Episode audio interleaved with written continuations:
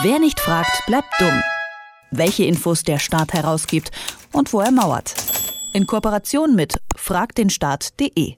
Ja, heute ist Faschingsdienstag, eigentlich die ideale Zeit, um nochmal nach Köln zu blicken. Und wir gucken nach Köln und ein bisschen zurück in der Zeit. Bei uns geht es nochmal um die Silvesternacht. Da ist die Kölner Polizei damals ja massiv in die Kritik geraten. Der Vorwurf, die Polizei hätte vor allem Menschen auf der Domplatte kontrolliert, die nordafrikanisch aussehen. Der Begriff Nafri ist da auch gefallen. Es geht also um Racial Profiling. Die Klärung des Ganzen ist im politischen Getöse etwas untergegangen.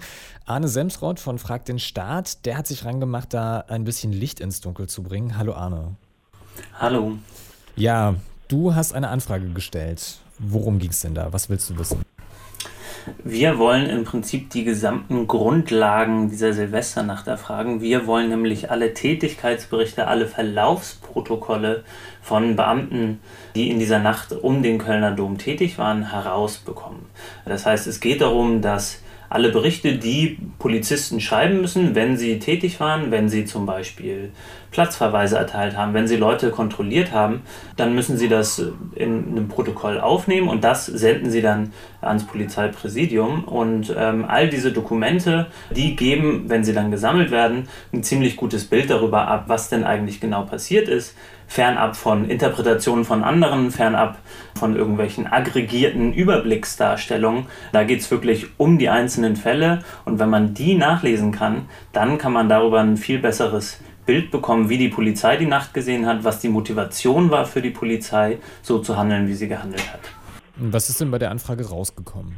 Bei der Anfrage ist herausgekommen, dass die Polizei uns das alles nicht mitteilen will. Es gibt zwar einige Überblicksmeldungen, es gibt zum Beispiel die Lageabschlussmeldung der Polizei, die schon veröffentlicht wurde auf Anfrage, aber die Polizei will uns die einzelnen Dokumente, also die einzelnen Protokolle nicht herausgeben und sie sagt dabei, dass sie einfach nicht auskunftspflichtig wäre in diesem Bereich und das finden wir ziemlich problematisch. Okay, warum ist das problematisch? weil wir alle diese Informationen bekommen müssen, weil wir alle ein Recht darauf haben, zu wissen, was genau passiert ist. Und wir glauben, dass die Polizei nach dem Informationsfreiheitsgesetz in Nordrhein-Westfalen dazu verpflichtet ist. Die Polizei, die sagt aber, nee, das fällt nicht unter den Bereich dieses Gesetzes, das sind Einsatzdokumente und die fallen nicht unter die Verwaltungstätigkeit. Und da sagen wir, das stimmt auf keinen Fall, da müssen wir gegen vorgehen.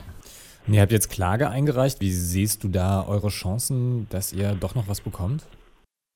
Die Chancen, die sehe ich ziemlich gut ich bin mir eigentlich ziemlich sicher, dass das Gericht letztlich entscheiden wird, dass wir diese Dokumente bekommen, weil die Argumentation de, der Polizei da einfach nicht stichhaltig ist.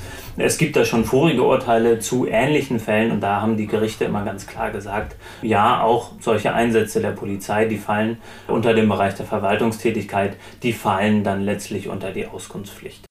Wie ist das denn im Allgemeinen mit der Polizei? Ist es da einfach, Informationen zu bekommen, wenn man so eine Anfrage stellt, oder sind die, halten die sich immer sehr bedeckt? Nee, ganz und gar nicht. Die Polizeibehörden in Deutschland sind in der Regel diejenigen, die am schwersten nur Infos rausrücken. Die können sich dann ganz häufig auf Ausnahmetatbestände berufen. Die sagen dann schon mal kategorisch, dass die innere und öffentliche Sicherheit gefährdet ist, wenn diese Infos rauskommen. Und da wird dann sehr, sehr weit interpretiert, was so darunter fallen können. Da wird dann gesagt, dass zukünftige Einsätze gefährdet werden, wenn über bisherige Einsätze berichtet wird.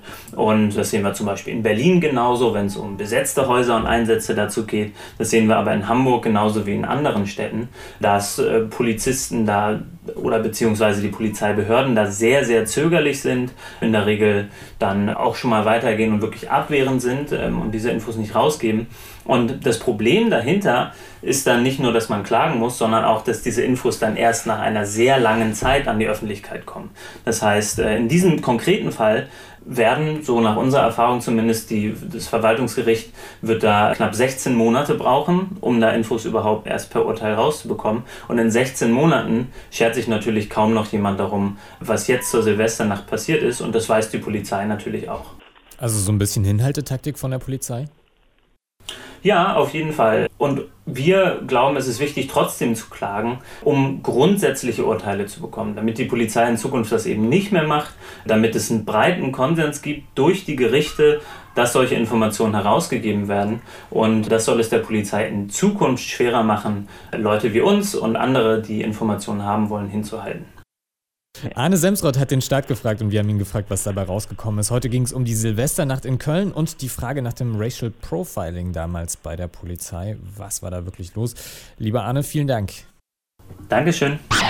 Wer nicht fragt, bleibt dumm. Die Serie auf Detektor FM.